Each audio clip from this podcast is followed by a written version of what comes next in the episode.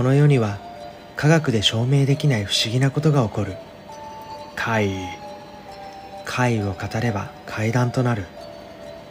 私が実際に体験した怪異をエピソードトークのような怪談でお送りします。怪談師 F のリアルホラーストーリーズ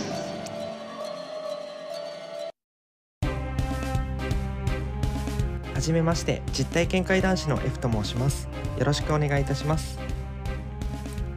突然ですが皆様は不思議な体験をしたことがありますか？ああの時のと思い出す方や幽霊なんていないし怪異なんか起きないと思っている方もいると思います。ただ怪異をよく目にする人もいると思います。実は私 F 生まれつき霊感が少し強い方でして日々の生活の中でいろいろな怪異を目にしてしまうタイプなんです。そんな日常の中で起きた怪異を台本なしの一発撮りで毎回一つお話ししていこうと思います。この番組ではリスナー様からのお声をいただきたく Twitter と Instagram の DM を受け付けています。こんな階段ありますか？などのリクエストも受け付けております。またお便り紹介コーナーも今後行っていこうと思っております。是非ご参加ください。どちらも検索欄より漢字で実体験怪談師ひらがなで F 実体験怪談師 F とお調べください。合わせてフォローもお願いいたします。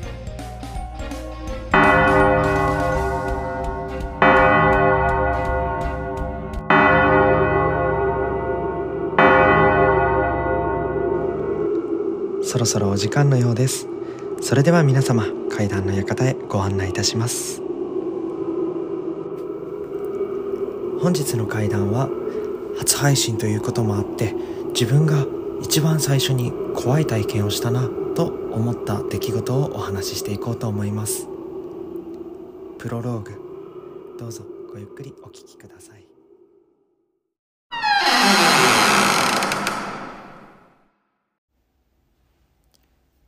これはまだ自分が4歳の時のお話です。当時住んでいたマンションに父母弟自分と4人で暮らしていました。ある日「ご飯できたよ。手洗っておいで」と母に言われ洗面所に手を洗いに行き席に着いたんですが「あちょっとトイレ」そこからトイレに立ったんです。用を足し出ようとするとあれ？ドアが開かない。なんでだろう？もしかしてパパかママか弟が悪さしてドアでも押さえてんじゃないのかな？そんなふうに思った僕は力いっぱいドアを押してみました。ただびくともしなかったんです。あれ？おかしいな。と思いながらドンドンとドアを押しているとふと一つのことに気づいたんです。もし鍵がかかっていればドアノブが下りないそんなトイレの作りだったんですがドアノブもちゃんと下がっている。で体当たりをするように押しているのに一切びくともしていない。あれ？相当な力で押さえてるな。これはパパだな。と当時の僕は思いました。一度ドアノブから手を離し「ねえなんで押さえてんの？開けてよ」声をかけてみても何も反応がありません。どんどんどんどんなんで出してくんないの？何の反応もないんです。もう一度ドアノブを押してダン。ん？開かない？ダンダン。ん？まだ開かない？ねえなんで？ダンダンダンダン。ねえなんで開けてくれないの？そのまんまもう一度ドアノブを握って思いっきりバンと開けてみると勢いよくドアが開いてしまったんです。お危ない。え誰もいない？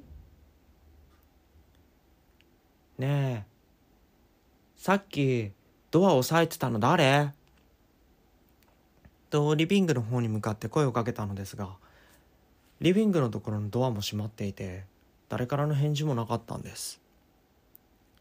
廊下の電気が消えてたのでちょっと暗くて怖いなって思いながらすぐにリビングまで行こうと思いました。その時玄関の横にある姿見が何か光を発していたんです。あれ？あの光なんだろう？その光は姿見から出てきて洗面所の方に流れていくんです。しかも一つや二つじゃなくずっと永遠に光の玉が流れ続けるんです。え？この光の玉なんだろう？自分の顔の高さよりも高い位置に飛んでいる光の玉をずっと見ていたんですがふと寒気がしてきてあれ？これ何か？良くないものかもしれない。そう思って光をくぐるように急いでリビングまで走りました。リビングのドアを開けて「ねえさっき押さえてたの誰?」って聞いた僕はみんなにぴょとんとした顔で見つめられてました。え？さっきさトイレ出てくる時にドアが開かなくてガチャガチャってずっとやってて声出してたのに反応なかったんだけど押さえてた人いるでしょ？誰？パパじゃないの？いや俺こずっとここにいたよ。ママは？私もここにいたよ。弟は？なわけないよな。そんな力ないよな。ん？じゃあなんでドア開かなかったんだろう？そんな風に思ってたんですがいいからご飯食べるよ。と言われたのでうん分かった。としぶしぶ席について食事を済ませたんです。その時に父に「そういえば鏡から光の玉が飛んでたんだけど何だろう?」そんなこと聞いたら「ああお前ついにオーブとかも目で見れるようになったのか」そんなことを言い出すんです。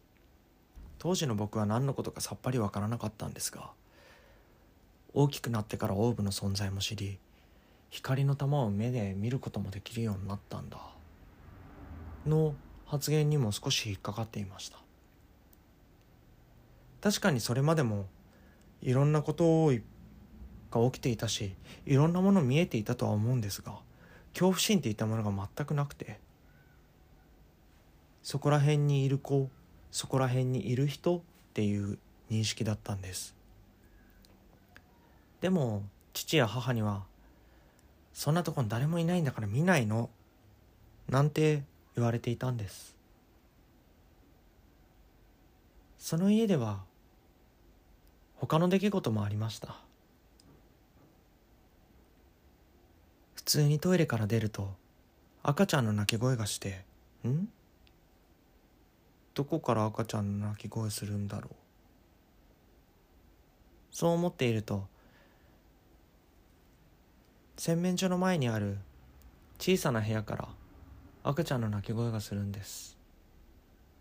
ただうちにはそんな新生児はいなくて弟ももう1歳にはなっていました。なんで？変なの？って思ってはいました。他にも寝ていると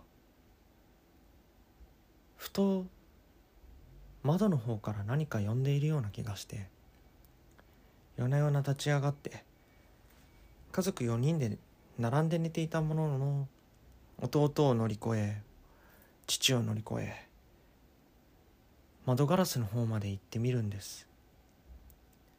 ただ窓の外には何もなくて通のベランダがあるだけなんです。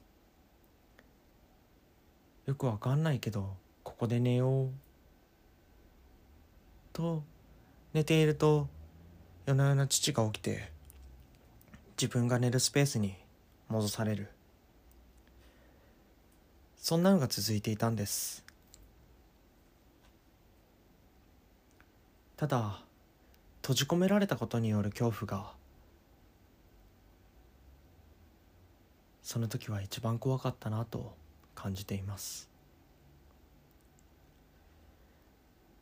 これは後日談になるんですがそこの話を大人になってから母や父にした時にあそこ他にもいろんなものいたいさ。デザイナーズマンションみたいになっててなぜかシンクとシンクの前の棚の間が隙間空いてたんだけどそこから目だけがずっと見てたんだよね。なんて母に言われたんです。その話父にした時にもあああそこさママが外からずっと誰かに見られてるから物置を外に置いてくれって言うんだよ。で置いたんだけどそれでもまだ誰かに見られてる。って言ってたこともあったね。なんて言うんです。初めて怖いと感じたあのマンション。実は今でも入居者募集中で街に佇んでいるんです。ご清聴ありがとうございました。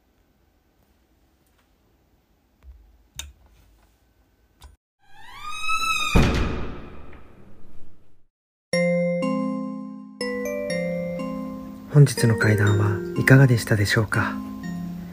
次はあなたのそばで起こるかもしれません。それではまた次回お会いしましょう。実体験会談師 F でした。